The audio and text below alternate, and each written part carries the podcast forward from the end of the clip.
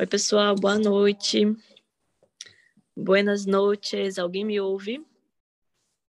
Aleluia, Deus é bom. Você que puder, ligue sua câmera para que eu possa te ver, porque nesse exato momento estou apenas vendo o meu excelentíssimo esposo, pastor Arthur, e o nosso fotógrafo oficial da Casa da Fé. Ai, aleluia. Deus é bom. Você que está aí na sua casa, no conforto do seu lar. Olha que coisa boa, olha que privilégio que você está tendo de não precisar sair da sua casa para você estar num culto. Olha só que coisa boa. Eu acredito que você, que é cristão há mais tempo, já deve ter passado por alguma experiência de ter ouvido o relato de alguma mãe, tio, avô, avó que andava quilômetros para chegar na casa do Senhor. Aleluia. e hoje você, a única coisa que você tem que fazer é vencer você mesmo. vencer a preguiça vestir de coragem, se vestir de coragem e ligar e conectar o seu telefone com a gente. Olha só que coisa boa. Você que já está aqui, repita assim comigo: eu, Fulano, aí você fala o seu nome. Dani, fala o seu nome aí. eu, Dani, venci, venci a preguiça. Deus é bom. Ha, ha, ha. Deus é bom, minha gente. Deus, ele é bom. Nós sabemos que Deus, ele continua sendo Deus, ele continua sendo bom, independente do que acontece, independente das circunstâncias, independente do que o mundo vive. Nós não somos guiados pelo rudimento do mundo, amém? O que nós fazemos? Oramos, apenas oramos. Ah, mas o que, eu posso fazer? Meu Deus, que desespero. Que desespero não. Você recebeu um espírito de ousadia, amor e equilíbrio, temperança, domínio próprio. Amém? E o que você pode fazer? O que eu posso fazer numa situação como, dessa, como essa que estamos vivendo? Orar. Devemos orar, devemos, sabe? É, é o que nós podemos fazer. É assim que nós lutamos as nossas guerras. A nossa a, a, a própria Bíblia já fala em Efésios no capítulo 6 que a nossa guerra ela não é contra carne e sangue. Amém? Ela é contra principados e potestades que se levantam nas regiões celestiais. Essa é a guerra onde nós devemos lutar. E nós vencemos ela através da nossa oração. Eu acredito que se você é crente, a sua oração ela está em dia, amém? Você não espera a coisa ficar feia para você orar. Você ora, independente de qualquer coisa. Independente de qualquer motivo, você tira um tempo para falar com seu Deus. Amém? Quero dar boas-vindas aqui ao Arthur, buenas noches, seu nosso pastor. Quero te convidar a ligar o seu amém. microfone e vamos dar continuidade a isso, amém? Amém, pessoal. Boa noite para vocês. Tudo bem aí? na casa de vocês, todo mundo quentinho, tem alguém com frio aí, se tiver frio, já puxa aí aquela mantinha aí para ficar bem gostoso, bem aconchegante aí. Maravilha. Glória a Deus, nós estamos aqui mais um mais um conectados no Zoom. Sabe, é muito bom esses dias eu estava é, olhando algumas memórias aqui no meu telefone e eu acabei achando aqui alguns vídeos é, dos nossos primeiros conectados, a gente estava na igreja ainda lá no antigo templo, lá na igrejinha que a gente chama, né? Mas na verdade ela era uma grande igreja, né? Pequena, porém muito grande, de guerreiros. E eu estava vendo e me trouxe boas lembranças, né? Boas recordações de tudo que nós vivemos lá, de tudo que nós plantamos ali naquele lugar. Depois eu até posso não hoje, porque não, não, não me preparei né, com os vídeos e tudo, uh, mas a gente pode depois compartilhar, que a maior parte da, da galera que está aqui hoje nessa sala do Zoom fez parte né, daquele começo, e graças a Deus por isso. Pessoal, antes da gente começar hoje, né, uh, nós sabemos que foi liberado um tema aí no, no Instagram da igreja, você que viu, uh, você vai poder também uh, até compartilhar com alguém. Eu quero te dar aí, tipo, um minuto aí para você mandar o link aí para alguma pessoa, lembrando ela que tem o Zoom. Eu vou esperar aqui, sem pressa, né? Como a Dani falou, nós temos um espírito de moderação, então a gente é moderado, a gente não tem pressa. Amém. Então, aproveita e manda aí para alguém o link. Compartilha aí, né? Pelo menos um amigo seu, alguém é, que precisa dessa palavra, que precisa ser alcançado hoje. E nós sabemos que no reino do Espírito não há distância, basta um clique, né? E as coisas elas podem mudar. Então eu vou te dar aí esses minutinhos aí para você poder enviar para alguém, lembra essa pessoa, mesmo que seja alguém aqui da igreja, fala: "Irmão, olha, estou te esperando lá no Zoom, cadê você? Vamos lá". E deixa essa preguiça de lado, já dá uma mensagem de encorajamento aí para ele. E eu creio que vai ser poderoso Amém. Glória a Deus. O Senhor é bom. O Senhor ele é maravilhoso. Eu hoje quero compartilhar algumas coisas, não só a respeito do tema é, que nós temos, que foi dito, né, que o, o poder está na obediência, mas enquanto você está enviando aí o link, a gente vai falar também algumas outras coisas que são relevantes para a gente poder estar tá compartilhando hoje nessa reunião do Zoom. Amém.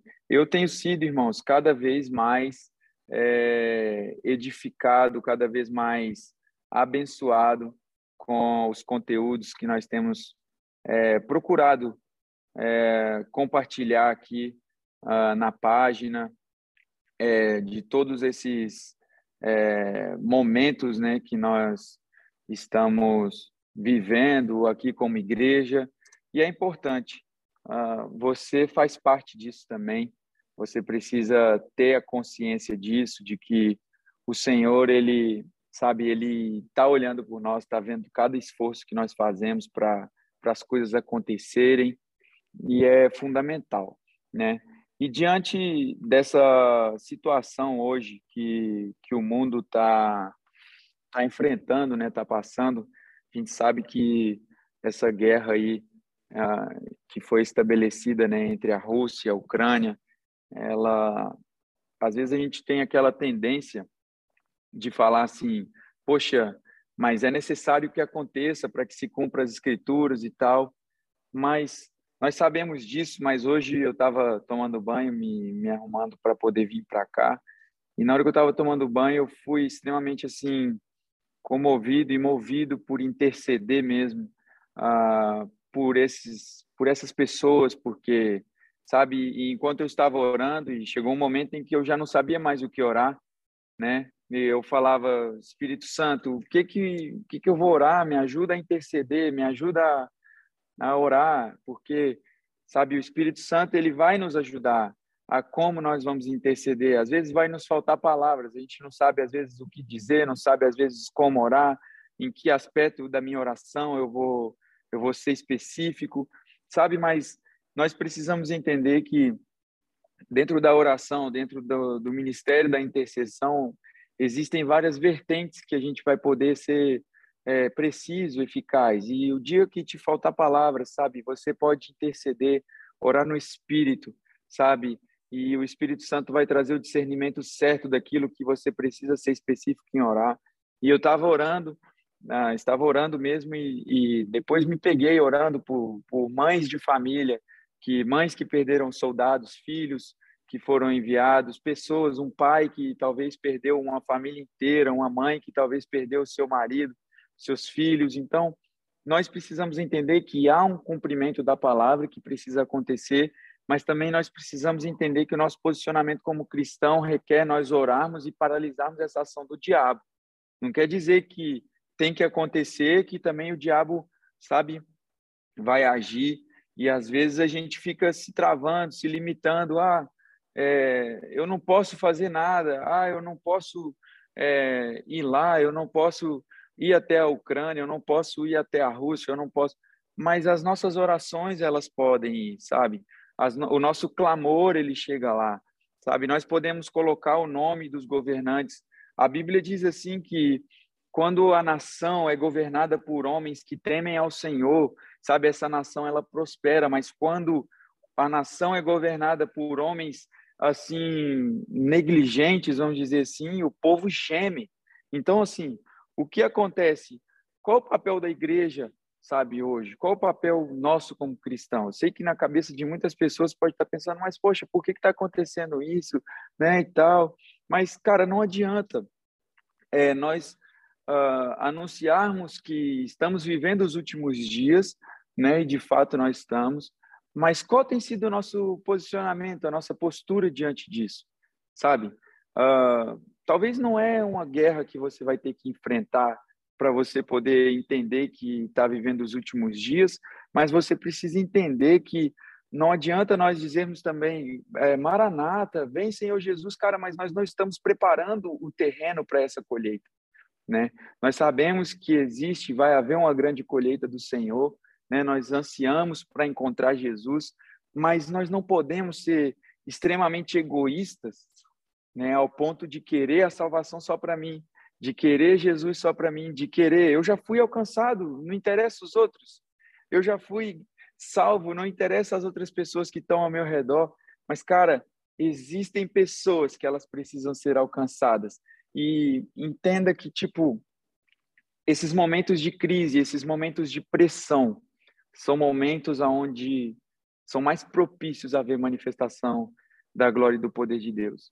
Porque as pessoas elas já não têm mais saída, elas já não têm mais solução, elas já não têm uma outra alternativa e elas vão recorrer a quem? Elas têm que recorrer a alguma coisa. E nós como cristãos, sabe, nós precisamos orar por missionários que estão lá naquele país por pessoas que estão enviadas lá, que sabe que estão cumprindo de fato o id do Senhor, que estão sendo específicos, que estão sendo precisos. E nós vamos falar hoje sobre obediência.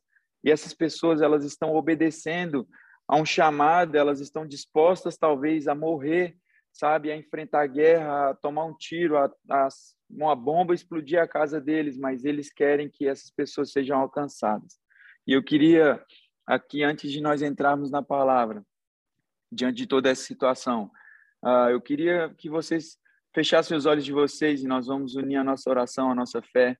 E eu quero orar um pouco junto com vocês, apresentando nossos irmãos lá na Ucrânia, apresentando, sabe, é, os governantes das nações, tanto da Rússia como da Ucrânia, sabe, para que haja mesmo um mover do Espírito, sabe, aonde o Espírito Santo vai tocar o coração desses governantes e essa guerra ela vai cessar, sabe? As armas com que nós lutamos, elas são armas espirituais, elas são poderosas, irmãos. Elas são poderosas. A nossa oração, ela tem poder. A oração do justo, a Bíblia diz assim que ela tem muito efeito. Ela tem efeito, sabe? Às vezes a gente não tem a noção. E antes de nós orarmos, eu queria que você é, hoje eu ouvi um testemunho sobrenatural. Existe um centro de uma escola de oração, né? E chama International House of Prayer. I Hope uh, é nos Estados Unidos, no estado do Kansas. E o, um dos diretores, né, ou fundadores dessa, dessa, desse centro de oração, ele certa vez ele sempre chegava cedo para poder orar, e até hoje é assim, quem deu esse testemunho relatou isso, que ele chegava para orar às seis da manhã, e ele saía de lá muitas das vezes só à tarde, assim, eles tinham metas de, tipo, 16, 20 horas de oração semanais por pessoa, tipo, a gente às vezes tem pessoas que trabalham 20 horas por semana, né, e você ter um tempo aonde você vai saber que o seu trabalho, a sua função é orar, interceder. E durante um tempo ele estava com reuniões muito pequenas e ao mesmo tempo eles tinham reuniões de oração onde eram lotado, era uma multidão ali orando. Cara, e houve um dia que ele chegou lá na no, na, no centro, né, da I Hope e ele ouviu um barulho ensurdecedor assim, vindo lá de dentro. E ele saiu do carro assim no estacionamento assustado e ele sabia que estava um pequeno grupo só ali orando naquele momento.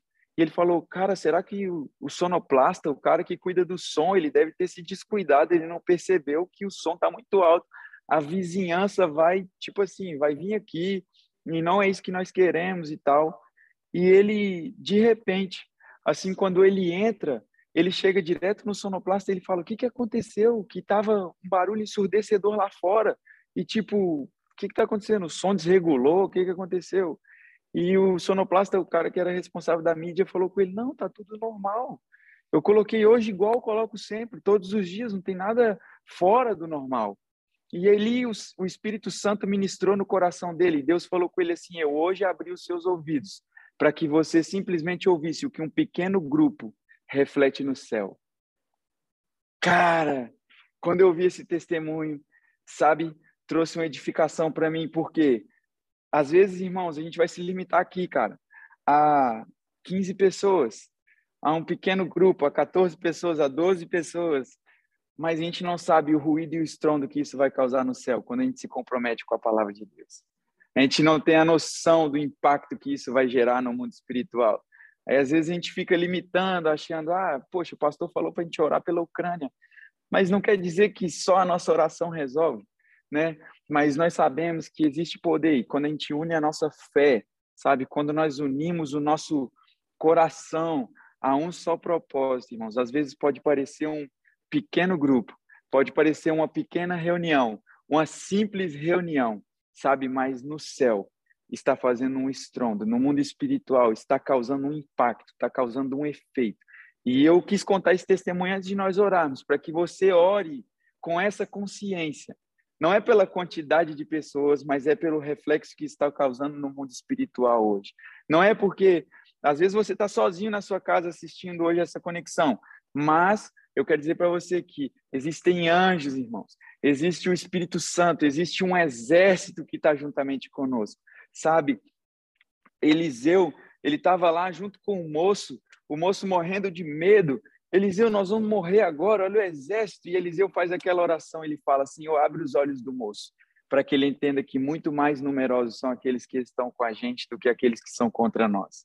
Então eu oro, irmão, para que quando vier um medo, quando vier algum relatório negativo aos seus ouvidos, você possa entender que muito mais numerosos são aqueles que estão por nós do que aqueles que são contra nós. Muito mais numerosos, irmãos, é o Deus que é o mesmo Deus que atua aqui em Portugal, é o mesmo Deus que ama os irmãos ucranianos, é o mesmo Deus que ama os irmãos russos.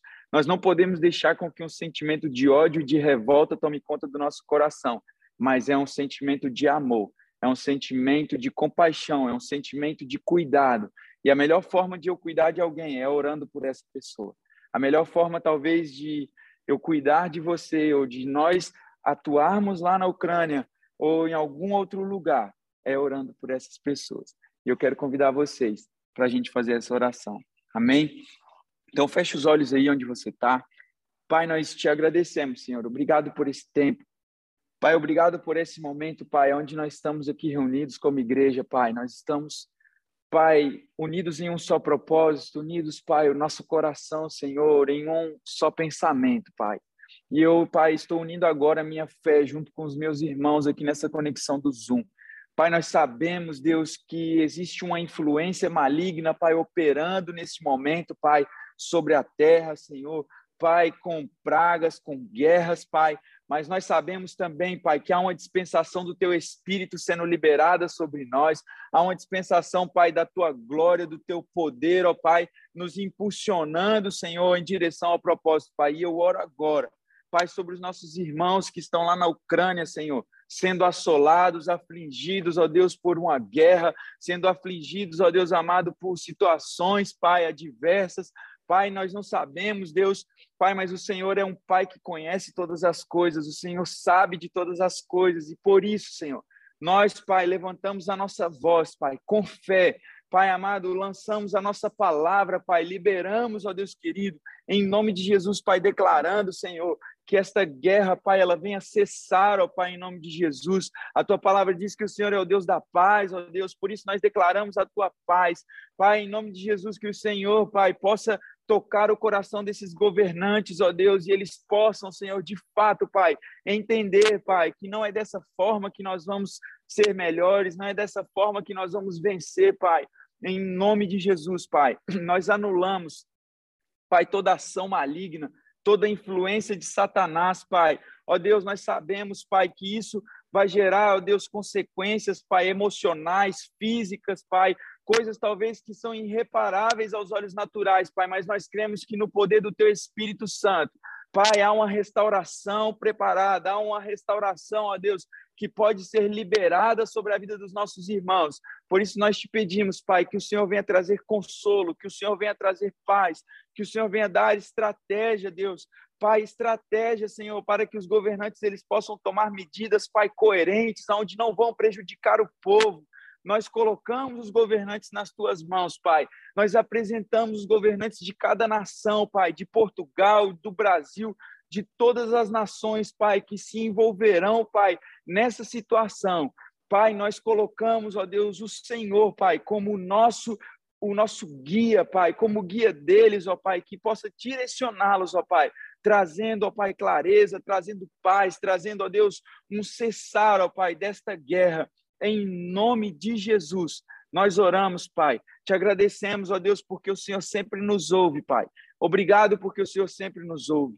Guarda, Senhor, os corações, guarda os nossos corações, as nossas mentes, Pai. Nós anulamos o medo, nós anulamos a preocupação, nós anulamos, Pai, toda e qualquer, ó Pai, intenção que Satanás queira encontrar, Pai, de legalidade nos corações para nos desanimar. Nós sabemos, Pai, que as escrituras elas precisam se cumprir, mas nós também sabemos, Pai, que ainda existem pessoas que precisam ouvir do teu amor, Pai. Ainda existem pessoas que precisam ouvir, ó Pai, a tua voz. Existem pessoas que ainda precisam, ó Pai, ser alcançadas, Pai. Por isso não queremos ser omissos, Pai. Não queremos ser omissos diante da tua comissão, Pai não só diante de uma catástrofe, Senhor, mas sim, ó Deus, por onde nós passarmos, Pai. Nós exaltaremos o teu nome. Nós te honraremos, Pai. Nós louvamos a Ti, ó Deus. Obrigado, Pai, em nome de Jesus. Amém. Você pode dizer amém aí? Glória a Deus. Amém, amém, amém. E amanhã, quando você lembrar, você ora de novo, e você ora de novo, e você ora de novo. Sabe, irmãos, precisamos ser, agir específicos, sabe? Não mais passivos demais, sabe? Enquanto não nos toca, ah, é lá na Rússia, é lá na Ucrânia, está longe. Não, não existe distância no reino do Espírito. Nós podemos ir até lá com as nossas orações, sabe? Não precisa ser um missionário de, de você colocar uma mala e se o Senhor te der uma direção para isso, amém. Mas não espere ter esse recurso para começar a agir. Amém? Glória a Deus. Deus é bom. Eu queria abrir com vocês aí ah, para compartilhar uma palavra. Quero dar boas-vindas.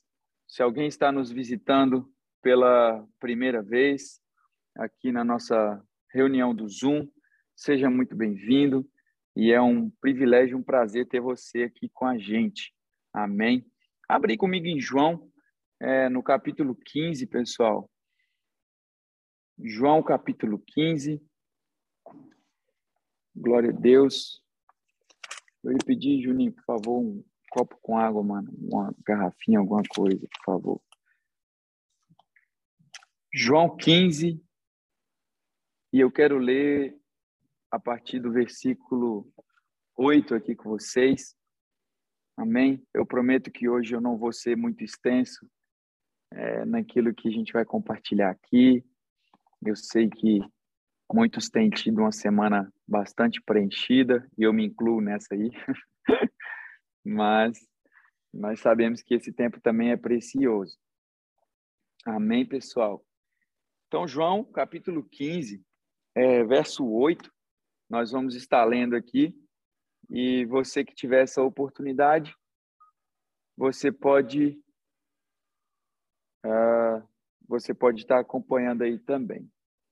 Bom, vamos lá. João, capítulo 15, verso 8. Vocês estão me ouvindo bem? Está tudo certo aí? Beleza, vamos lá.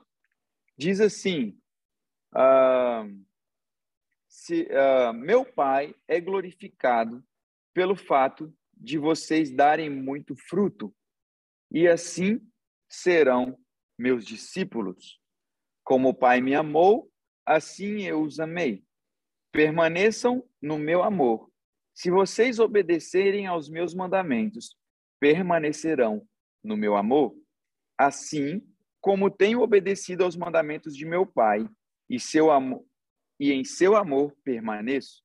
Tenho lhes dito essas palavras para que a minha alegria esteja em vocês e a alegria de vocês seja completa. O meu mandamento é esse: amem-se uns aos outros como eu os amei. Amém? Glória a Deus. O tema de hoje que nós demos aqui na nossa conexão hoje, né, do Zoom, foi o poder está em obedecer ou está na obediência.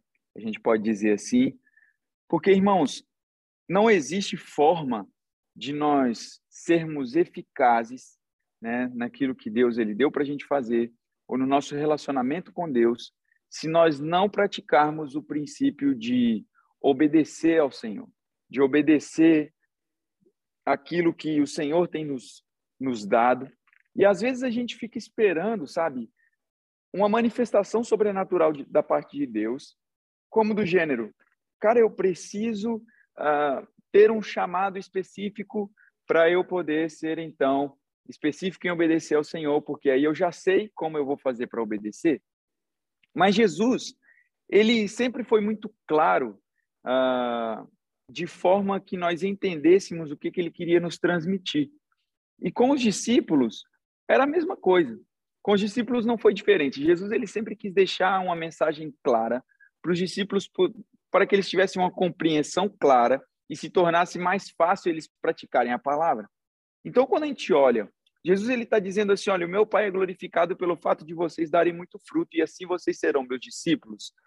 Uma das coisas que Jesus ele nos chamou a fazer é dar fruto, né? No capítulo 15, no verso 1, nós vamos observar que Jesus ele nos chama para esse lugar de produtividade, de nós produzirmos algo, de nós é, gerarmos algo, né? E ele diz assim: Olha, meu Pai será glorificado se vocês derem muito fruto, e assim vocês serão meus discípulos. Jesus ele nos chama para nós não só darmos testemunho ou contarmos o testemunho de quem ele era, mas ele nos chama para nós sermos testemunhas de Cristo.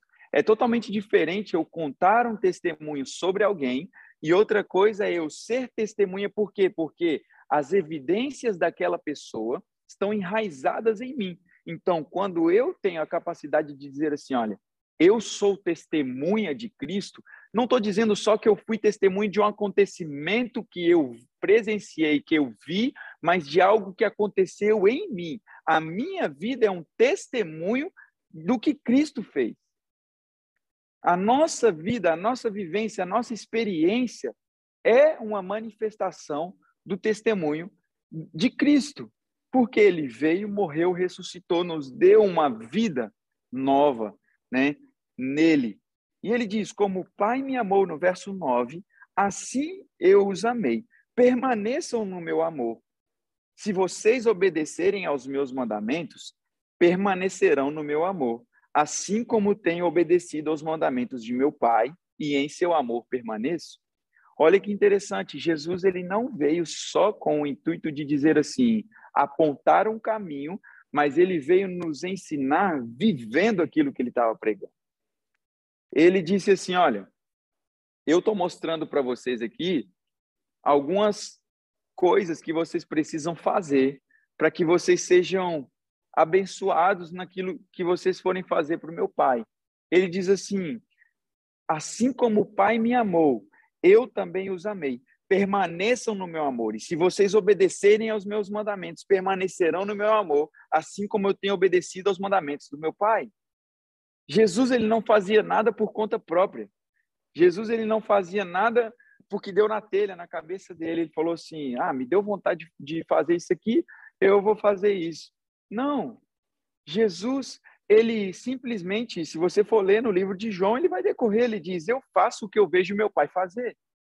Deus já dava esse testemunho do seu caráter, né, para manifestação, para que Cristo conseguisse ver. Então é importante a gente ter essa consciência de a primeira coisa que eu preciso fazer como um sinal de obediência a Deus, aos mandamentos de Jesus. Sabe, na lei, muitas das vezes, na lei, nós tínhamos que orar pelos nossos amigos, né? E as pessoas falam, ah, Jesus ele veio facilitar, uh, as coisas ficaram mais fáceis, o critério depois de Jesus.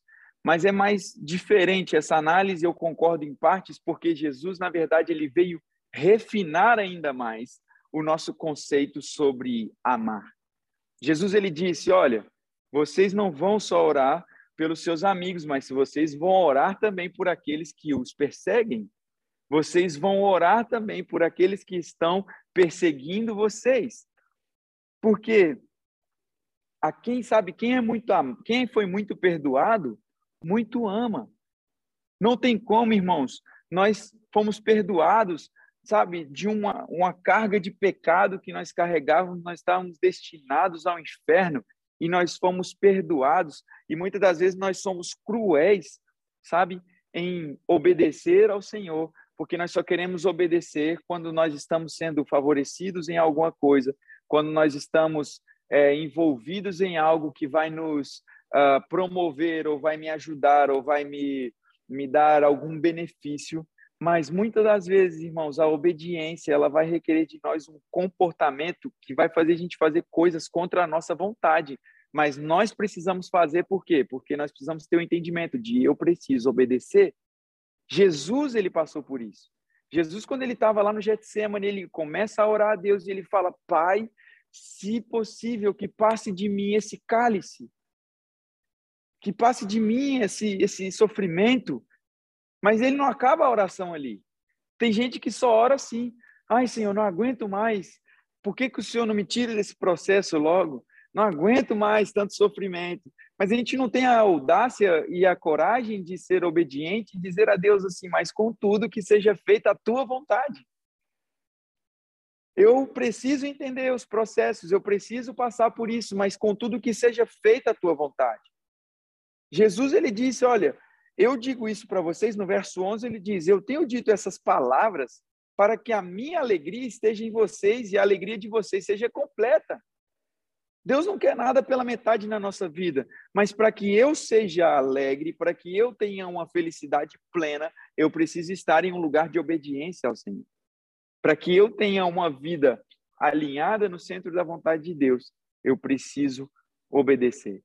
É uma palavra que faz toda a diferença, sabe? E ele, no verso 12, ele encerra dizendo assim: O meu mandamento é esse: amem-se uns aos outros como eu os amei. Cara, qual é o óculos? Eu vou dizer assim, para ficar fácil para a gente poder entender. No caso, o Wesley aqui, que é o fotógrafo aqui da Casa da Fé, e não só, ele trabalha com isso. Qual é a lente que a gente tem colocado ah, quando a gente olha para as pessoas? Qual é a, a lente ah, que faz nós enxergarmos, sabe, as coisas boas nas outras pessoas também? Porque, às vezes, irmãos, a gente falar assim, ah, é amar é fácil. Nem sempre é fácil você amar. A Bíblia diz em 1 Coríntios, no capítulo 13, que o amor, ele é paciente, o amor, ele tudo suporta. O amor, sabe, ele não está maquinando o mal. O amor, ele não tem cobiça. O amor, ele não vai por interesse. O amor, sabe? Abre lá comigo em 1 Coríntios, no capítulo 13.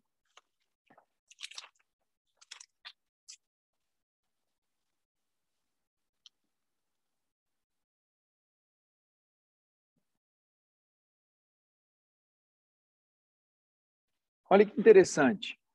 1 Coríntios capítulo 13, é, no versículo de número 1, você vai, vai conseguir ver com clareza isso. Olha só, mas vamos ler aqui. Uh, eu queria que você lesse aqui comigo antes do capítulo 13. No capítulo 12, no, no verso 28. Amém? Beleza? Capítulo 12 de 1 Coríntios e uh, o versículo 28. Está falando assim. Olha só que interessante.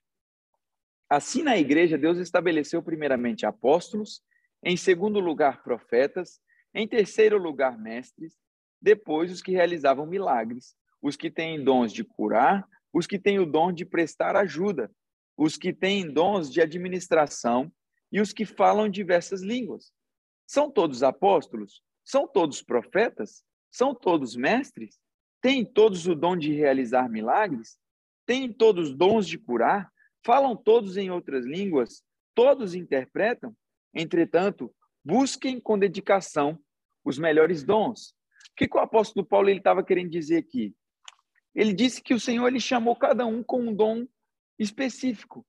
Nem todos vão ser profetas, nem todos vão ser mestres, nem todos vão ter dom de curar.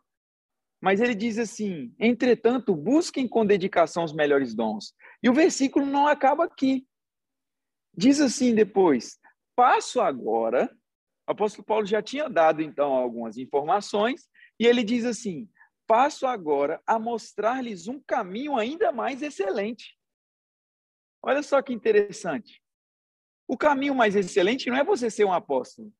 O caminho mais excelente não é você ter o dom de curar só. O caminho mais excelente não é só a gente falar em outras línguas. O caminho mais excelente não é só interpretar. O caminho mais excelente não é só o dom de prestar ajuda. E ele diz: Eu agora vou mostrar a vocês um caminho ainda melhor do que tudo isso que eu falei anteriormente para vocês. Ele diz: Ainda que eu falasse línguas dos homens e dos anjos, se não tiver amor, serei como um sino que ressoa ou como um prato que retine. Ainda que eu tenha o dom de profecia e saiba todos os mistérios, e todo o conhecimento e tamanha fé capaz de mover montanhas, se não tiver amor, nada serei. Olha que interessante isso. Ainda que eu dê aos pobres tudo que eu possua e o meu corpo para ser queimado, se não tiver amor, nada disso valerá. O amor é paciente, o amor é bondoso, não inveja, não se vangloria, não se orgulha, não maltrata, não procura os seus interesses, não se ira facilmente, não guarda rancor. O amor não se alegra com a injustiça. Tipo, como, pastor? Tá vendo? Bem feito. Eu falei que ele ia pagar por aquilo. Tá vendo? Bem feito. Fulano mereceu aquilo, é castigo, Deus está pesando a mão. Olha só, irmãos, a Bíblia está falando com a gente aqui. Tudo sofre, tudo crê, o amor nunca perece, mas as profecias desaparecerão, as línguas cessarão, o conhecimento passará. Olha só que coisa poderosa. Pois em parte conhecemos e em parte profetizamos. Quando, porém, vier o que é perfeito. Aleluia. Olha o que está dizendo o imperfeito desaparecerá. Quando eu era menino, falava como menino, pensava como menino e raciocinava como menino, e quando me tornei homem, deixei para trás coisas de menino. Agora, pois, vemos apenas um reflexo obscuro como um espelho, mas então veremos face a face. Agora conheço em parte, e então conhecerei plenamente, da mesma forma como sou plenamente conhecido. Assim, permaneçam agora esses três. Preste atenção: a fé, a esperança e o amor. O maior deles, porém, é o amor. Caramba! Isso faz a gente pensar uma coisa, irmãos. Profecia vai passar. Sabe? Línguas cessarão. O conhecimento todo que você pode adquirir aqui. Sabe, eu vou dizer para você que não é o tanto que você conhece somente, mas é o tanto que você pratica daquilo que você conhece. Não pode ser uma pessoa cheia de informação e com pouca prática, com pouca ação. Não interessa, irmãos, às vezes você quer ler 30 livros e você não tem coragem de orar por alguém na fila do McDonald's. Não é o quanto de conhecimento está armazenado em nós somente, mas é o tanto daquele conhecimento que eu já tenho, que eu pratico. Tiago ele diz assim que nós precisamos ser praticantes da palavra e não só ouvintes da palavra. Não é, sabe, a prática é uma forma de obedecer. Nós estamos falando de obediência. E eu praticar a palavra, eu preciso ser preciso em obedecer. Como eu vou obedecer? Praticando aquilo que eu estou aprendendo da palavra. Andando em amor. Todos esses adjetivos que nós vimos aqui do amor. Às vezes a gente para para pensar: será que nós estamos amando realmente o nosso próximo? Será que nós estamos amando as pessoas? Será que nós temos sido pacientes com as pessoas?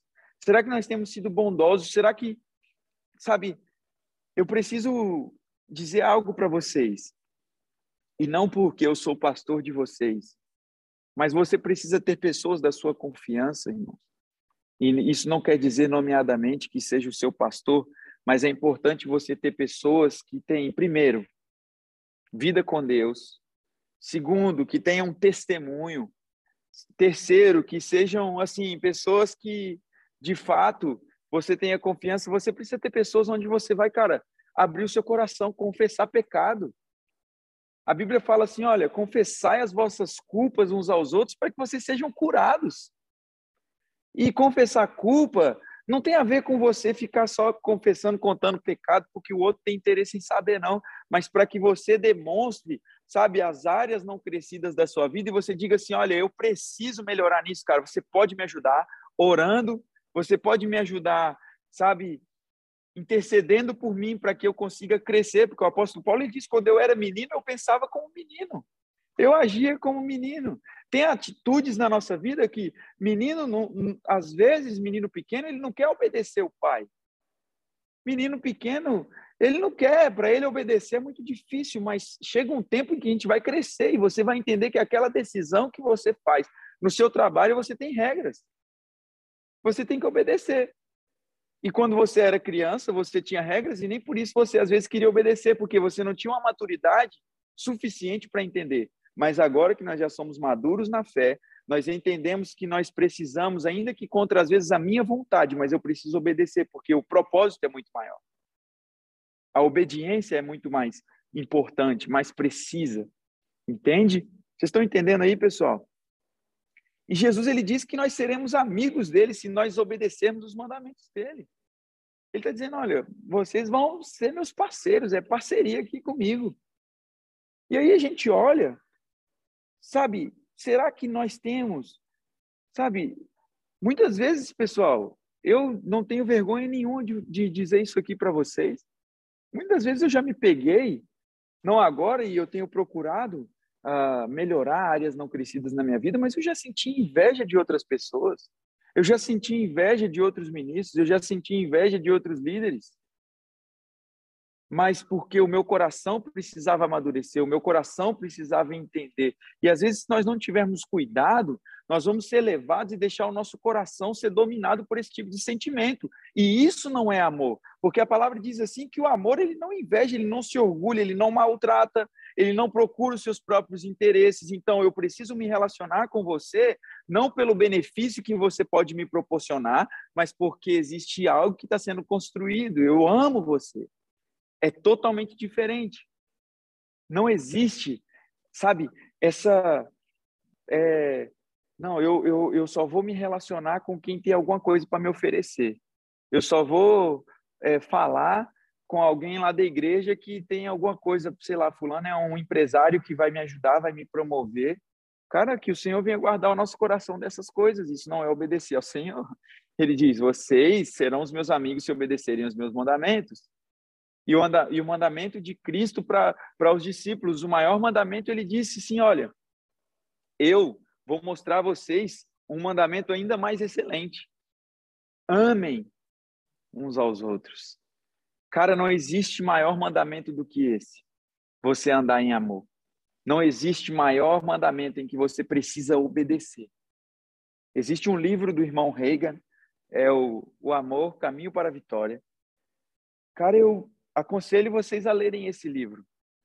Sabe? O andar em amor.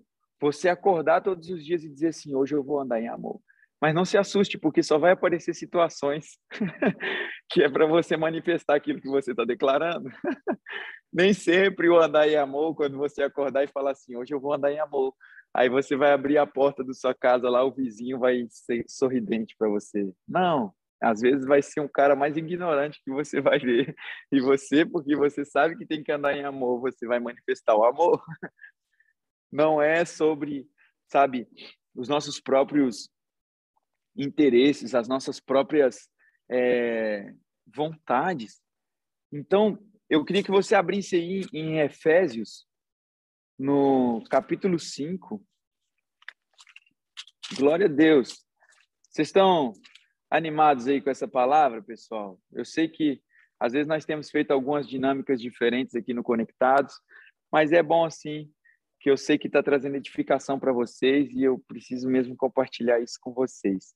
É, Efésios capítulo 5, deixa eu abrir aqui, porque eu falei para vocês abrirem, mas eu não pratiquei aquilo que eu estava falando para vocês fazerem. É, Efésios capítulo 5.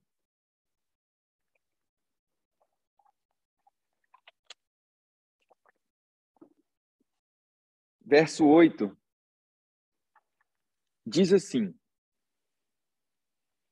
Porque outrora vocês eram trevas, mas agora são luz no Senhor. Diga assim: Eu sou luz no Senhor. Amém. Tem gente que não falou. Fala aí, eu sou luz no Senhor. Amém. Tô vendo vocês aqui na câmera aqui, viu? Estou vendo aqui quem está falando, quem não está falando. Porque outrora vocês eram trevas, mas agora vocês são luz no Senhor. Vivam como filhos da luz, pois o fruto da luz consiste em toda bondade, justiça e verdade. E aprendam a discernir o que é agradável ao Senhor. Existe uma forma de nós aprendermos, irmãos. Nós precisamos aprender a discernir o que é agradável ao Senhor. Não participem das obras infrutíferas das trevas. Antes, exponham-se à luz, porque aquilo que eles fazem em oculto, até mencionar, é vergonhoso. Mas tudo que é exposto pela luz torna-se visível, pois a luz torna visíveis todas as coisas. Por isso é que foi dito: Desperta, ó tu que dormes, levanta-te dentre os mortos, e Cristo resplandecerá sobre ti. Todos vocês sabem que a salvação em Jesus Cristo, é, a nossa salvação é pela fé em Jesus Cristo e também foi pela graça. A graça do Senhor nos salvou. Não foi por um mérito seu, não foi por uma, é, como eu posso dizer, se não há nada que você teria que fazer, vamos dizer assim, a não ser reconhecer a Cristo como seu único e suficiente Salvador, receber a Ele no seu coração e você então pela graça, né, foi salvo. Mas entenda algo que nós recebemos de graça. O apóstolo Paulo ele diz assim, olha, andem na luz. Então, automaticamente, quando ele diz aqui no verso 8, no, no verso que nós lemos, ele falou assim: oh, antes vocês eram trevas, vocês tinham uma outra realidade, vocês tinham uma outra natureza. Amém? Todo mundo está aqui, deu realidade nova criação, tem ninguém assim muito de fora.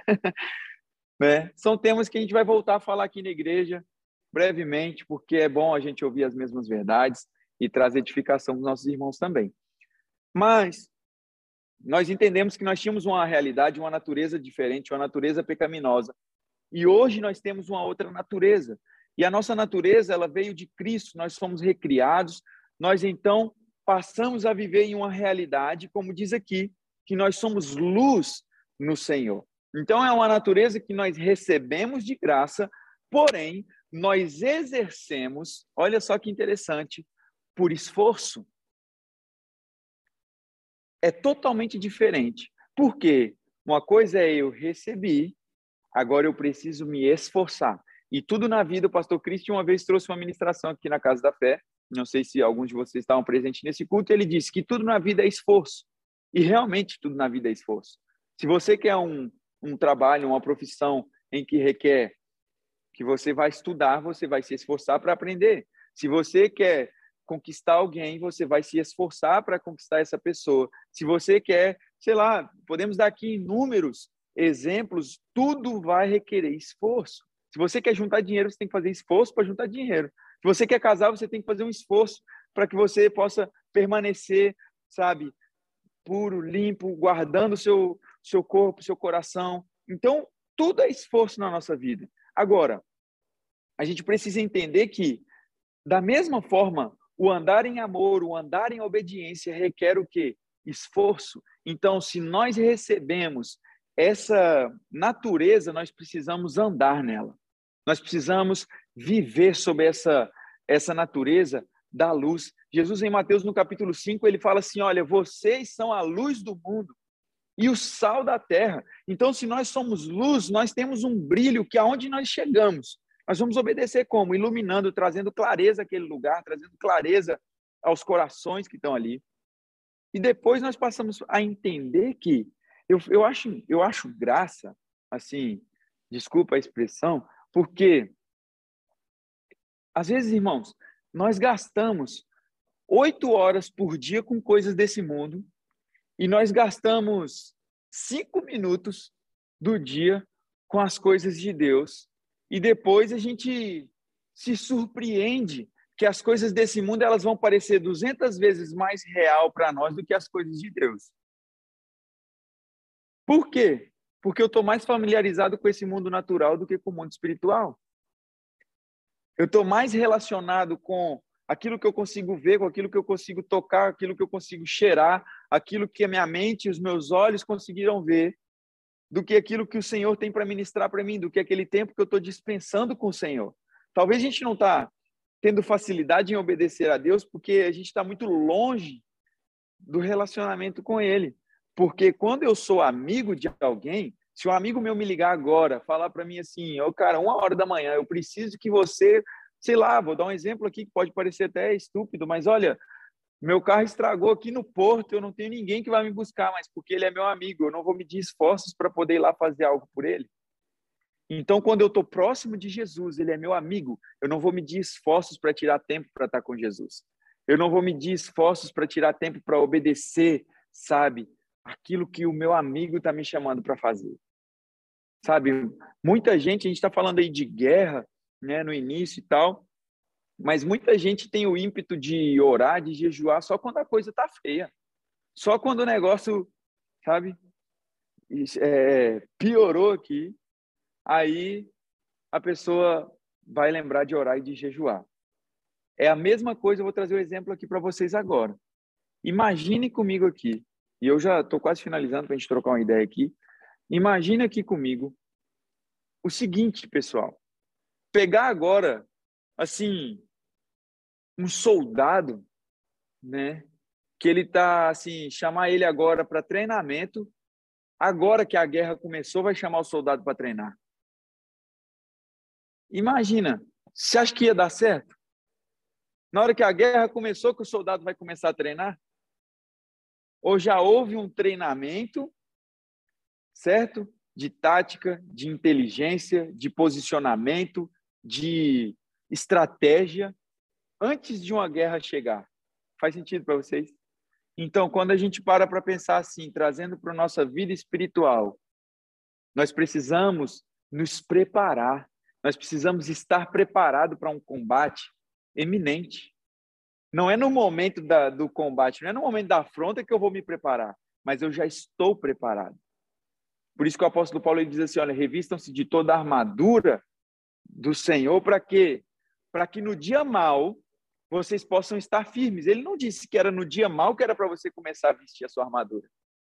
Ele não disse que era no dia mal que era para você começar a treinar. Não, começa a treinar já, começa a praticar já, começa a orar já, começa a jejuar já, começa a orar em línguas já. Não existe línguas emergenciais. Aí na hora que apareceu a situação de emergência, ei, vai mudar muita coisa, não. Pela misericórdia, o Senhor talvez pode atuar, mas você não vai ser tão eficaz quanto você deveria ser se você já tivesse se preparado lá atrás, se você já tivesse obedecido lá atrás. Então, a gente precisa ter esse entendimento, sabe? Smith Wigglesworth, ele disse uma frase em uma, em uma certa vez que ele disse assim: nem sempre ele orava uma hora seguida mas ele nunca ficava mais de uma hora sem orar. Isso é muito interessante. Às vezes a gente fica preocupado, nossa, eu preciso orar uma hora hoje, uma hora. Mas se você conseguir passar menos de uma hora sem orar, ou, ou chegar a ficar, por exemplo, sei lá, nunca consigo ficar menos de, de uma hora, pelo menos eu tenho que orar. Pelo menos eu não consigo ficar uma hora sem orar. Eu sei que de uma em uma hora, pelo menos um momento ali, eu estou tirando. Senhor, estou aqui, ó, o Senhor lembra de mim, eu estou orando, estou intercedendo, estou clamando no Espírito, sabe? E o Senhor, Ele vai, vai nos fortalecendo, vai nos trazendo clareza. Então foi isso. Jesus ele orava todos os dias. Foi isso que ele ensinou para os discípulos. Ele quando ensinou os discípulos a orar, ele diz assim: Pai nosso que estás no céu, santificado seja o teu nome. Venha o teu reino. Seja feita a tua vontade assim na terra como é no céu. E ele diz: O pão nosso de cada dia nos dá hoje. Então todos os dias você vai orar pelo pão nosso de cada dia. Todos os dias você precisa orar. O pão nosso é o alimento. Todos os dias você precisa ir buscar na fonte. Jesus ele deixou esse exemplo. Ele disse, olha, vocês vão orar e tal. Talvez tem gente que no momento uh, de, de, de pressão, de dificuldade, né? A primeira coisa que vai fazer é orar, Senhor, me tira desse, dessa guerra, desse problema, me tira aqui. E Jesus ele fez uma, uma oração muito interessante. E Jesus ele fez uma oração antes de você fazer, pedindo para ele te tirar desse mundo aqui, irmão. Não sei se você sabe, mas Jesus ele fez uma oração primeiro. Ele falou assim com Deus: Olha, Pai, eu peço que não os tires do mundo. Às vezes, no momento de pressão, a pessoa quer orar e falar: Deus, me tira dessa terra. Só que a oração de Jesus foi feita primeiro que a sua. E ele diz assim: Olha, Pai, eu oro para que não os tires do mundo, mas que os livres de todo. Sabe? Houve uma oração feita primeiro, irmãos, para que nós pudéssemos, sabe, uh, sermos uh, guardados pelo Senhor. Então não tenha medo, sabe? Não tenha medo uh, de situações. Não tenha medo se por vezes você tiver que obedecer ao Senhor, sabe? Você precisa ter essa consciência de obediência. Porque muita gente é assim, eles querem ser um gigante sabe, um gigante espiritual, mas eles estão vivendo uma vida somente andando na esfera da carne. Não tem como. Não tem como, sabe? Não adianta você querer chegar aqui no domingo e chapar no espírito se você não está andando em amor durante a semana. Não adianta você vir para a sala de oração querer que o céu desce na terra se você mais cedo no seu trabalho você não andou em amor. Não adianta a gente querer é, manifestar o céu na terra através de, sei lá, de qualquer outra coisa a não ser que seja andar em amor, cumprir o básico, que é o mandamento primordial: amar uns aos outros, amar o seu próximo, amar aquele que te persegue, amar, sabe, a necessidade do outro se tornar a minha necessidade também. Obedecer ao Senhor é isso. É eu amar as pessoas da mesma forma como eu fui amado. Jesus ele falou isso para os maridos: olha, ame as suas esposas como Cristo amou a igreja. Cara, é você olhar, você amar, você cuidar, é você reconhecer. Então nós precisamos mesmo, irmãos, ser precisos nisso. E nós sabemos que nós vamos a cada dia crescendo. O apóstolo Paulo certa vez enviou uma carta perguntando a Timóteo, perguntando assim: olha, eu queria saber o amor de vocês. Como é que está o amor de vocês? O amor de vocês está aumentando? É, está diminuindo? Como é que está o amor de vocês? Então, assim, talvez hoje, se o apóstolo Paulo perguntasse para nós, né? Ele mandasse uma carta aqui para a igreja Casa da Fé. Como está o amor de vocês? Como está uh, o crescimento, sabe, do amor no meio da comunidade? Como está o crescimento sabe, uh, da comunhão no meio da comunidade. Nós precisamos ter esse entendimento que isso vai trazer clareza para nós. Nós vamos começar a olhar para as pessoas de uma forma diferente, a olhar como Jesus olha. Vocês podem reparar que nos últimos cultos, nas últimas ministrações, o Senhor ele tem nos trazido para esse lugar de entendimento sobre a nossa conduta, sobre a nossa forma de viver, sobre os nossos uh, momentos é, O Alessandro Vilas Boas, ele, em uma das ministrações que ele fez, ele disse uma frase muito interessante, que eu guardei essa frase. Nós estamos vivendo o tempo do fim. Quantos creem nisso? A gente sabe que a gente está vivendo o tempo do fim, mas o tempo do fim também aponta para um caráter do fim. E nós precisamos ter um caráter digno. Nós precisamos ter as nossas vestes limpas. Nós precisamos ter as nossas lamparinas acesas. Nós precisamos ter azeite sobre a nossa vida, sabe? Porque é isso que vai fazer toda a diferença. Não basta só nós cantarmos Maranata, Maranata, ora vem, Senhor Jesus, porque realmente se no dia que ele vier, nós não estivermos andando obedecendo os seus mandamentos, de nada valeu nós abrirmos igreja, de nada valeu nós fazermos conectados atrás de conectados, de nada valeu a gente frequentar todas as salas de oração do ano sem faltar nenhuma, se nós não estivermos alinhados com aquilo que Deus ele disse para nós. E eu vou fechar com esse versículo de Mateus 7, verso 21. Ele diz assim: Nem todo aquele que me diz Senhor, Senhor entrará no reino dos céus, mas apenas que aquele que faz a vontade do meu Pai que está nos céus. Então, o primeiro passo para você ter uma certeza de salvação é nós vivermos alinhados na vontade de Deus. E ele continua o versículo dizendo assim: Muitos me dirão naquele dia: Senhor, Senhor, não profetizamos nós em teu nome? Em teu nome não expulsamos demônios e não realizamos muitos milagres? Então eu lhes direi claramente: ele não vai dizer com dúvida, ele não vai dizer gaguejando, ele vai dizer claramente para eles: Nunca os conheci, afastem-se de mim, todos vocês que praticam o mal. Eu acho que a pior notícia que alguém pode receber na vida, a pior notícia que alguém pode receber é ouvir isso da boca de Jesus. Eu nunca te conheci. Sabe, irmãos, a gente não, não pode ficar se enchendo de tarefas, de afazeres, ainda que sejam coisas boas para o Senhor, ainda que sejam coisas válidas que eu estou dizendo, uau, caramba, eu estou fazendo para o Senhor.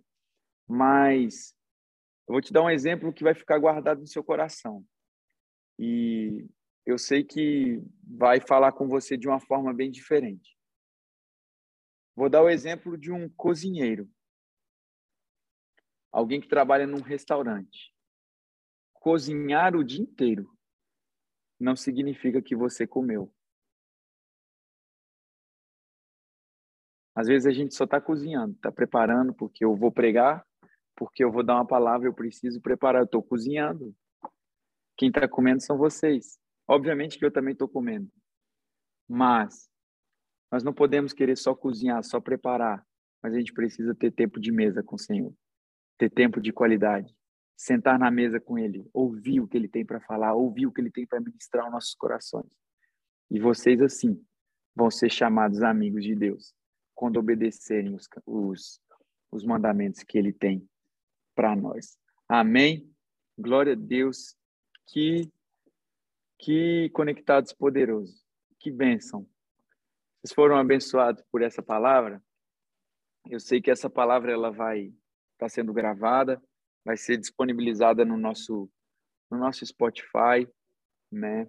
Então, uh, às vezes, irmãos, a gente quer uh, ter resultados que as outras pessoas estão tendo, mas não estamos querendo pagar o preço que eles estão pagando, né?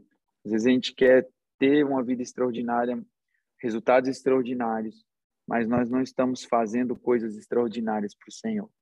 Então, assim, é fazer renúncias, é fazer, sabe, é dedicar ao Senhor com tudo que nós temos e tudo que nós somos. Amém? Queria abrir aí de abrir o microfone. Amém.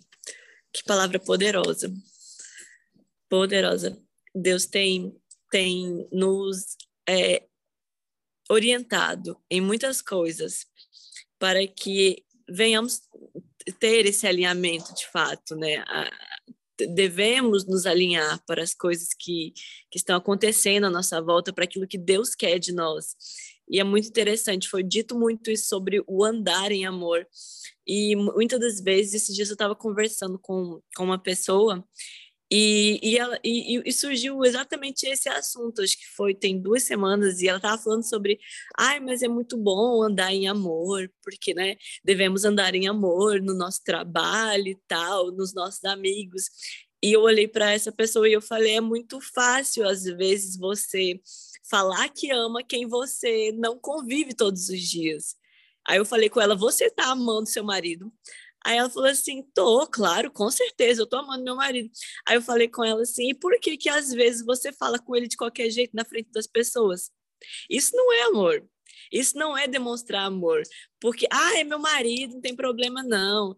E ela falou assim: nossa, Dani, nada a ver que está falando. e eu pensando assim, né, querida, é só eu que estou vendo isso? Sabe? Porque às vezes é, o você conhecer demais as pessoas, o você ser muito íntimo e muito próximo, faz com que você não trate ela, às vezes, da forma com que ela deveria ser tratada. Da, às vezes faz com que você não honre ela da forma com que você deveria honrar, sabe? E eu falando com ela, e ela é uma amiga minha de muito tempo já, e ela falando, ela ficou tipo assim, pouco assustada com o que eu falei. E já tinha muito tempo que eu queria falar isso com ela, mas eu estava só esperando uma oportunidade. Não sei se vocês são assim. Tem algumas coisas para falar, você fica esperando uma oportunidade, ela surge, você dá o bote. e eu falei isso com ela. Porque, e, e às vezes nós fazemos isso com amigos também. No caso dela foi com, com o esposo, né? E às vezes fazemos isso com amigos, mas que nós devemos, que venhamos, sabe, demonstrar esse amor mesmo, amar as pessoas de fato como elas devem ser amadas, tratar elas como elas devem ser tratadas. Porque nós sabemos que se nós amamos nosso próximo como a nós mesmos, nós estamos cumprindo o mandamento. Amém. E só concluindo aqui, é, pegando gancho, foi falado muito sobre nós sermos da luz, eu sou da luz, amém? E aqui em Efésios, no capítulo, no capítulo 4, no versículo 17, a parte B do versículo diz assim: Não vivam mais como os gentios, levados por pensamentos vazios e inúteis. A mente deles está mergulhada de escuridão. Andam sem rumo, alienados da vida que Deus dá, pois são ignorantes e endurecem o coração para eles. Olha só que forte que nós venhamos, sabe, cumprir os mandamentos, cumprir o nosso chamado de pregar o evangelho às pessoas e que nós não venhamos viver assim. Olha só, é muito forte essa versão, ela fala é, que, que são levados com pensamentos vazios e inúteis, pessoas que ficam se enchendo de tanta porcaria que vê, pessoas que ficam se enchendo de coisas que não vão levar a nada, sabe? Mas que nós venhamos ter atenção, que venhamos ser cheios do Espírito a cada dia, buscar isso. Amém. Vou só abrir o microfone aí. Estou uh, vendo aqui a Paloma, tem a mãozinha levantada, a Fran. Tira, pede o papel tesoura para ver quem vai falar primeiro. Tô brincando. Pronto. Paloma, pode falar. Olá, então. A Fran te deu a oportunidade. Obrigada, Fran. Boa noite, gente. Vocês estão me ouvindo bem? É, enquanto o nosso pastor estava falando sobre, primeiramente, né, quando a gente orou sobre a situação da Rússia da Ucrânia, e depois que a gente falou sobre obediência, sobre amor. E aí Deus me lembrou de uma passagem que eu queria ler rapidinho com vocês, que é Romanos 12, a partir do versículo 9. E eu vou ler aqui rapidinho para não tomar muito tempo, mas acompanhe, por favor. Diz assim: Amem as pessoas sem fingimento. Odeiem tudo que é mal. Apeguem-se firmemente o que é bom Amem-se com amor fraternal e tenham prazer em honrar uns aos outros. Jamais sejam preguiçosos, mas trabalhem com dedicação e sirvam ao Senhor com entusiasmo. Alegrem-se em nossa esperança. Sejam pacientes nas dificuldades e não parem de orar. E agora no versículo Tá, eu vou ler tudo. Quando os membros do povo santo passam por, passarem por necessidade, ajudem com prontidão. Estejam sempre dispostos a praticar hospitalidade. Abençoem aqueles que os perseguem, não os amaldiçoem, mas orem para que Deus os abençoe. Alegre-se com os que se alegram e chorem com os que choram.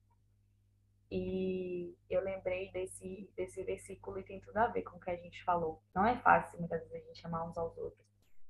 E às vezes é, e muitas vezes a gente vê certas situações em que o Senhor nos pede para obedecer e às vezes a gente tem relutância em obedecer. Que a gente seja sensível a essa obediência ao Senhor e amem uns aos outros e chorem esse momento que a, a Rússia e a Ucrânia estão tá vivendo. O Senhor me falou profundamente, até comentei com algumas pessoas uma experiência muito forte que eu tive. Na terça-feira eu estava em aula e do nada eu comecei a ver. Foi, foi uma coisa muito doida que eu ainda estou tentando assimilar, mas o meu telemóvel modificou a linguagem do nada. Eu consegui ver letras diferentes no meu telemóvel e eu olhava e meu olho via aquelas letras estranhas e eu abria assim e voltava ao português. Isso aconteceu umas duas ou três vezes e eu pensei assim, meu Deus, o que é isso? Será que é um problema no meu celular? Eu falei, será que está acontecendo alguma coisa com os telemóveis de todo mundo? E eu fui pensando na internet, fui no Twitter, falei, gente, será que os telemóveis estão mudando assim, do nada? E fui e depois reiniciei meu telemóvel e voltou ao normal e não achei nada de diferente, nada de, de anormal. E voltou ao, à normalidade. E eu fiquei com aquilo e eu não estava entendendo o que estava acontecendo. E eu não sabia que língua era aquela, que, que letras eram aquelas. E de repente eu estava na. Passou isso, eu estava na cozinha e eu entrei no Instagram, não lembro bem, alguém tinha postado algo falando sobre a Rússia e não tinha ainda acontecido porque foi na terça-feira. E era como se o Espírito Santo viesse assim, ó, comece a orar. E eu comecei a orar, eu comecei a chorar. Eu só fazia orar e chorar. E eu não tinha, eu sabia que estava tendo essa, essa situação, essa, esse rumor da guerra, mas eu não tinha ainda me aprofundado nisso, eu não tinha ainda pesquisado, e eu só fazia orar e chorar, orar e chorar, e eu chorava muito foi um, uma coisa muito forte. Quando eu fui olhar depois, tive curiosidade de olhar como eram as letras na Rússia e na Ucrânia eram muito parecidas com a do meu telemóvel. Foi uma coisa assim muito forte. E, e isso tem me sensibilizado esses esses últimos dias. Isso tem me, me assim me confrontado a orar. Eu olho hoje de manhã, quando eu acordei e vi as notícias, eu só queria chorar e orar por eles. E eu queria que a gente continuasse, mesmo como o nosso pastor falou, continuar orando por eles, continuar orando por esse povo, continuar orando para que a paz se estabeleça naquele local e que o evangelho não seja parado por conta dessa guerra, que o evangelho não pare de ser anunciado, porque a gente sabe e tem irmãos lá ajoelhados na neve orando para que aquela guerra cesse e que a gente una nossa fé com a fé deles para que haja paz. E é isso que eu queria compartilhar com vocês. Amém. Só pegando um gancho aqui rapidinho, eu pedi para abrir meu microfone, porque eu lembrei de um episódio, a Paloma estava contando o testemunho aí. Ah, uma grande mulher de Deus também, a Nancy do Fresney, uma vez ela contou em uma das suas ministrações um testemunho né? Parecido com esse da Paloma, porque ela estava, acho que lavando vasilha, ela estava fazendo alguma tarefa de casa, assim, que Deus também fala com a gente quando a gente está fazendo coisa em casa, né? Só para você saber que não é só na igreja, né? Só a dica, assim. Mas e ela estava fazendo uma das tarefas dela em casa e o Espírito Santo, ela viu como que um acidente, uma criança sendo atropelada e tal, e era um bebê, um bebê não, era uma criança pequenininha, e o carro não era um que vinha desgovernado, mas dava ré assim, e quase batia na criança e atropelava ela e tal. E ali ela foi impulsionada assim pelo Espírito, pelo Espírito Santo para orar. E ela falou: "Senhor, mas eu não sei por que me deu essa vontade de orar sobre essas pessoas, pra, tipo assim, essa situação, esse episódio que me apareceu". E ela então começou a orar no Espírito. Ela começou a orar em línguas, ela pedindo ao Senhor que trouxesse para ela uma revelação sobre aquilo e tal. E ela orou, orou, orou e passou um tempo, ela não sentiu nada, nem, mas ela tinha se sentido no início, né, antes de acontecer. E depois ela orou e depois que ela orou, ela não sentiu nada. E passou o dia e quando foi, não sei, não, não, não quero afirmar aqui, não sei se foi no mesmo dia ou no dia seguinte, ela ouviu um testemunho mesmo de uma pessoa que veio contar para ela uh, de um livramento que o filho dessa pessoa tinha tido no episódio exatamente como ela tinha visto, né? E o carro não chegou a bater na criança e tudo mais. Então, assim, existe esse poder do Espírito Santo que houve uma professora lá do Centro de Treinamento Bíblico lá do Rema, ela orava por uma pessoa específica. Ah, não me recordo o país, se vocês lembrarem, não sei se era no Irã, era no Irã, no Afeganistão. Ou seja, vinha uma mulher específica para ela orar e vinha esse nome na mente dela. Então, assim, o Espírito Santo ele vai nos levantar como intercessores, sabe? Nós somos um braço do Senhor nessa terra, então seja o que Deus te pedir para fazer, seja obediente, específico naquilo que Deus está mandando você fazer. Amém. E glória a Deus que você, Paloma, foi assim obedeceu esse comando, porque às vezes para nós pode não fazer sentido. Mas lembra do pequeno grupo que fazia um grande estrondo no céu. Você nunca mais vai esquecer disso. Fran, abre aí seu microfone e compartilhe com a gente. Oi, gente, boa noite. Vocês estão me ouvindo bem? Sim? Nossa, esse do estrondo, pequeno grupo que fazia grandes estrondos no céu, vai ficar guardado, viu? Eu fiquei toda arrepiada do lado de cá e agora, nossa senhora, forte. é, sobre sobre essa questão, né? Eu tenho duas coisas para falar primeiro. Voltando à questão da Rússia e da Ucrânia, é, eu acho que esse é um dos momentos, como o pastor Arthur falou, onde as pessoas estão mais carentes, né? É no momento de aflição e de angústia que as pessoas ficam mais carentes de respostas, mais carentes de, de fé mesmo e de buscar um lugar para se confortar e, e se sentir seguro espiritualmente. E essa é uma das maiores oportunidades da gente pregar o nosso Ministério de Reconciliação, né? É, hoje no meu Instagram eu tive conversas com várias pessoas que, que não entendem o, o que é a fé cristã e não conhecem essa fé, mas que foram movidas por curiosidade é, a me perguntar e a conversar. E essa é uma grande oportunidade da gente exercer esse ministério, né? Inclusive, Aí vem o amor, vem o segundo ponto, que a gente deve se mover pelo amor. E aí eu tenho dois pontos para falar dessas pessoas. É, essa, esse, esse momento de conversa onde você. Peraí, gente. Desculpa, o meu, marido, o meu digníssimo estava me ligando. é, nesse momento onde você em amor você explica e você você não vai enfiar sua fé goela abaixo das as pessoas mas você vai falar daquilo que você acredita e você é, vai falar daquilo que você entende como verdade né? E esse momento é um momento muito importante para a gente se posicionar e falar.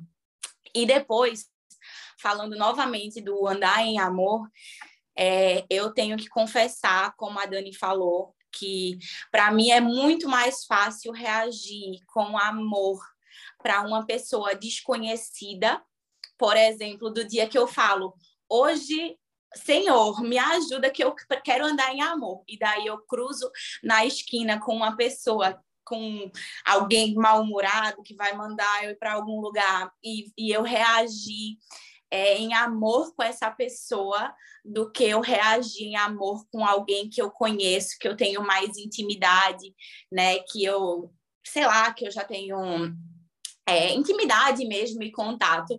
Eu pessoalmente acho muito mais difícil esse acho que a tolerância ela é menor né mas aí são nesses momentos que a gente fala que pega os bichinhos, bota dentro da arca, manda eles ficarem lá guardadinhos, fala, você não vai sair daqui não, bebe um copo d'água, gelado de preferência, e aí você vai. Mas eu, eu, eu acho, é, particularmente falando, pessoalmente falando, que é mais difícil para mim é, reagir às coisas que são mais que, que chegam né, com uma abordagem que não é tão receptiva para mim, e eu respirar fundo e falar assim, não, é, vou, vou, vou reagir em amor. Para pessoas que eu conheço, para pessoas que eu não conheço, eu acho que é mais fácil. Mas tudo é treino, prática, é, ouvir o Espírito Santo, deixar ser guiado por ele, né? Ele está aqui para nos capacitar. Se tem alguém que pode capacitar a gente, é ele. Então, é agarrar na mão do Espírito Santo e vai. Mas é isso. Boa noite para vocês, gente. Tô com saudade. Não pude ontem, mas domingo a gente se vê. Viu? Amém. Fran, é isso, e muito engraçado, olha só o que a Paloma leu exatamente sobre isso, em Romanos 12, no, no versículo 9. Amem, na minha versão, eu amo a minha versão bíblica, é NVT. Amém, gosto de todos, mas a minha Bíblia, eu amo a minha Bíblia, né? A minha versão diz assim: amem as pessoas sem fingimento, olha só. Odeiem tudo que é mal, apeguem-se firmemente ao que é bom. No versículo 10 fala assim: amem-se com amor fraternal e tenham prazer de honrar uns aos outros. Olha só, esse prazer de honrar as pessoas que estão próximas a nós, às vezes eles fogem. Uh, sabe, Fran, você falando isso, eu me lembrei de um exemplo que às vezes eu estava assistindo uma pregação esses dias e a pastora falou exatamente sobre isso. Ela falou assim: ah, sabe qual que é o mal do, do crente, às vezes? Eles engolem camelos na rua. E às vezes, para quem está próximo, ou às vezes até mesmo dentro da igreja, eles não são capazes de engolir uma mosca. E eu fiquei assim, meu Deus, sabe? E, e, e, ela, e ela, falou, é, ela, ela, falou exatamente sobre isso. Ela falou assim: as, as pessoas engolem camelos na rua. E às vezes dentro de casa não engolem uma mosca. Às vezes dentro da igreja o pastor está ali exortando e vocês não pegam a palavra com amor, mas devemos fazer isso. Ai, Deus é bom. Uh, alguém, Suelene, levantou a mãozinha aí? Pode abrir o microfone, só, por favor? Suelene, tá ligando? Olá, pessoal. Oi, Vocês estão me ouvindo? Agora sim. Eu não vou aparecer, não, porque assim, a situação não tá muito boa, não, sabe? Eu não quero, né? Não precisa, não tem necessidade. Problema não, a gente está te ouvindo. É, tá tudo certo, mas pronto, eu queria falar que, é, assim, basicamente tudo que o Arthur falou hoje, falou muito comigo. Toda, toda hora que ele estava falando, eu me arrepiava a todo momento, e isso foi, ficou muito forte para mim, porque esses últimos dias essa última semana, né, em específico, é, eu tava relutando, tipo assim, eu, eu não, a gente sabe que não é eu, né, mas enfim, é como se algo tivesse relutando para que eu perdesse a minha hora do devocional, sabe? E não dava tempo, e eu tava sempre atarefada fazendo uma coisa ou outra, e aí eu, eu falava, meu Deus, eu tenho que parar para fazer o meu devocional, eu tenho que parar, mas eu só tenho esse tempo, eu só tenho esse pouquinho, eu só tenho esse, esses minutos, e eu sou o tipo de pessoa que eu não gosto de ficar estipulando tempo para parar, para fazer meu devocional, para ter meu momento com Deus, né? E esses últimos dias realmente eu tenho um, tenho relutado e quando foi e agora o Arthur falando, né, de que mesmo quando a gente que a gente precisa desses momentos e eu tenho certeza absoluta porque isso é, fortalece ainda mais a nossa fé, né, e aquilo que a gente acredita e quanto mais eu é, leio a palavra, eu falo por mim, quanto mais eu leio a palavra, mais eu me sinto próxima de Deus, mais eu me sinto que ele, mais eu sinto que ele fala comigo a todo instante, a todo momento, todo lugar, tudo que eu escuto. E agora o que a Dani falou, né, de é, eu sempre fui aquela pessoa que eu sempre falava, ah, não leva desaforo para casa não. Eu era essa pessoa. Eu era essa pessoa que eu abria minha boca para falar isso.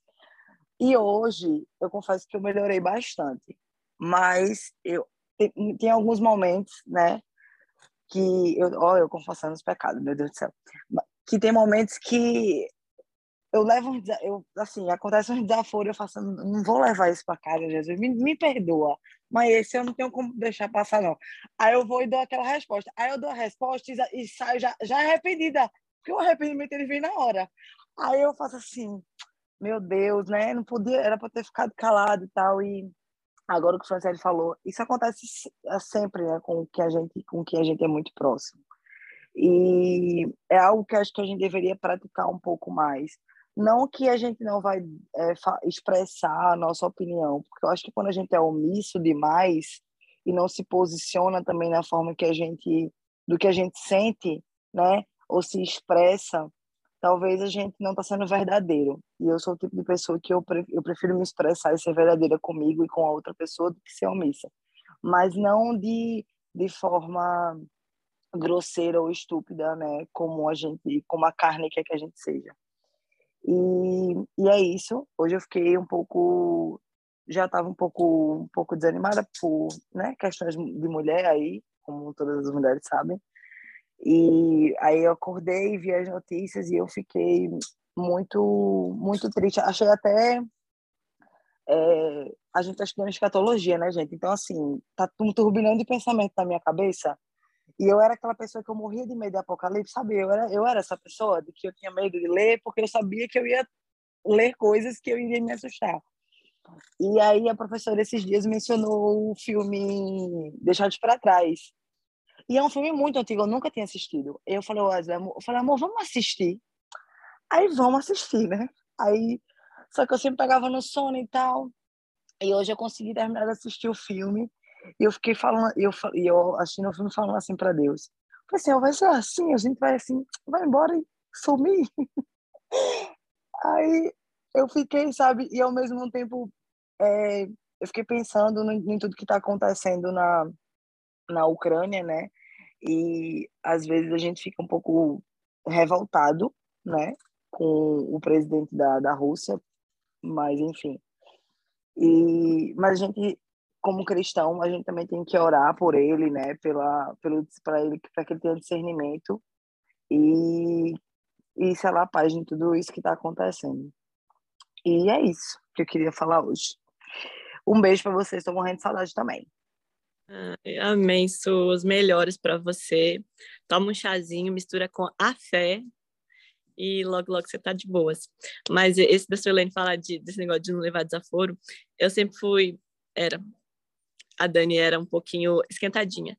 E em Tiago, no capítulo 1, no versículo 19, fala que nós devemos ser prontos em ouvir e tardios no falar. Então a gente tem que. E, e, eu, e eu cresci, o pouco que eu cresci, eu não sei se meu pai está por aí, mas eu ouvia muito ele falar isso, tem que ser pronta em ouvir, tardio no falar. Aí a gente vai amadurecendo com o tempo. Uh, mais alguém quer falar? Só concluindo aqui, uh, aquilo a questão da honra uh, que estava falando antes, a Fran até disse sobre a questão de estar próximo, a Dani também. Uh, cara, é só a gente olhar para Jesus. A Bíblia fala que Jesus ele veio para os seus e os seus não receberam. Imagina crescer familiarizado com Jesus. Cara, Jesus ele foi até os 30 anos uma pessoa anônima, né? Vamos dizer assim. Ele não tinha ainda se manifestado como Cristo, se revelado como Cristo. E a Bíblia fala que ele veio para os seus, os seus não receberam. Agora imagina lá na aldeia onde Jesus nasceu, todo mundo olhando para Jesus no momento em que ele se revela, fala assim: ah, ah Jesus, filho de José, filho de Maria está falando agora que é filho de Deus, né? E é mais propício isso acontecer por pessoas que estão próximas a você, né? Que conhecem um pouco ah, da sua história e isso pode se referir ao seu ministério, à sua vida com Deus, né? Nem todo mundo vai ver o que você está vendo, né? Nem todo mundo vai acreditar naquilo que você acredita, mas todo mundo vai ver aquilo que o Senhor vai fazer na sua vida. Né? Sobre essa questão de vingança, eu gosto de ir na Bíblia porque lá em Mateus, no capítulo 5, no verso 36, está dizendo assim, Jesus ele fala assim, vocês ouviram o que foi dito, olho por olho e dente por dente. Mas eu lhes digo, não resistam ao perverso. Se alguém o ferir na face direita, ofereça-lhe também a outra. Olha que coisa linda. Se bateu em você, você não vai revidar. E se quiser processá-lo e tirar-lhe a túnica, deixe que leve também a capa. Se alguém o forçar a caminhar com ele uma milha, vá com ele duas. Dê a quem lhe pede, e não volte as costas àquele que deseja pedir-lhe algo emprestado. Cara, se a gente for olhar para a palavra, sabe? Verso 43, vocês ouviram o que foi dito: ame o seu próximo e odeie o seu inimigo. Mas eu lhes digo: Amem os seus inimigos e orem por aqueles que os perseguem, para que vocês venham a ser filhos de seu Pai que está nos céus, porque ele faz o ar, o seu sol sobre maus e bons, e derrama chuva sobre justos e injustos. Se vocês amarem aquele que os amam, que recompensa vocês receberão? Até os publicanos fazem isso. E se saudarem apenas os seus irmãos, o que estarão fazendo demais? Até os pagãos fazem isso. Portanto, sejam perfeitos, como perfeito é o Pai Celestial. Então acabou esse discurso de, ai, eu não sou perfeito. Ai, nem todo mundo é perfeito, né, pastor? Não, está na Bíblia. Sejam perfeitos como o Pai de vocês é perfeito. Amém ou ai de mim? Estamos caminhando para a perfeição, irmãos. Maravilha, como precioso tem sido esse Conectados. Eu acabou minha participação aqui. Fechei com essa. Amém. É. Repita comigo eu. Eu ando ando em amor. Gente, vamos aos nossos avisos? Olha aqui, vocês estão vendo isso aqui?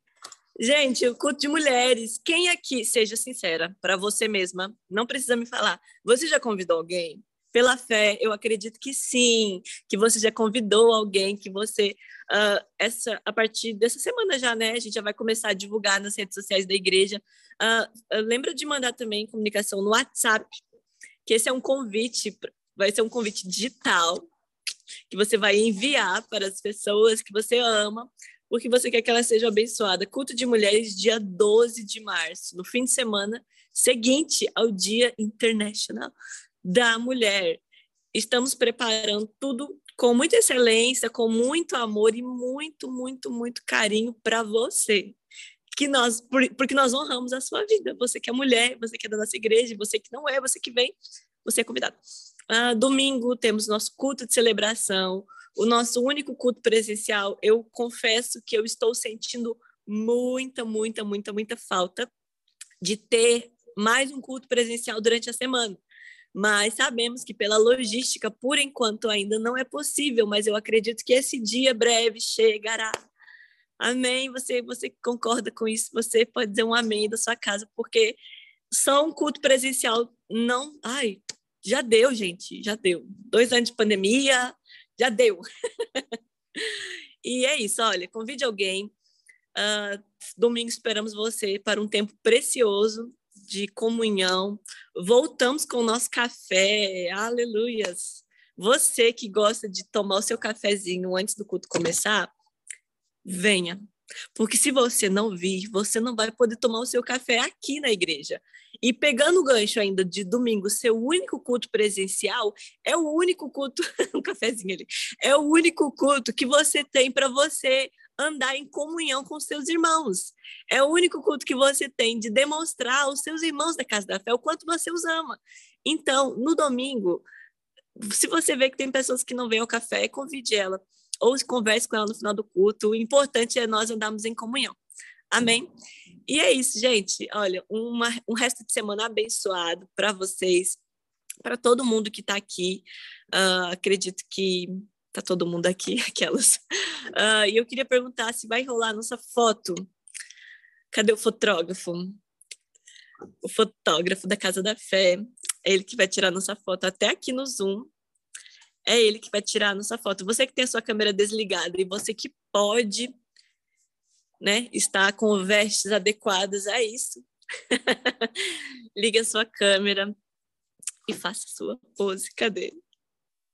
Cadê o fotógrafo, gente? Gente, eu vou só contar um, dois, três, tá? Junta aí todo mundo. Junta aí não... todo mundo. Sorrisão. E... Um, dois, três e. Mais uma. E tu não aparece, Zé. Só a última. Uh! Parecendo, Zé. Aê! Ô, Zé, irmão. Eu andei amor. Deus é bom, gente. Olha, tudo de bom para vocês. A fé, a fé do pastor está crescendo. Gente, beijo para vocês e até o próximo Conectados. Tchau, tchau. Beijo. Liga o microfone, gente, para dar tchau. Beijo. Tchau. Adeus. Beijo. Beijo. Tchau, tchau. Tchau, Mel. Tchau, beijos, queijos. Beijo, meu amor. Linda. Tchau, princesa. Beijo. Tchau, obrigado. Tchau, obrigado.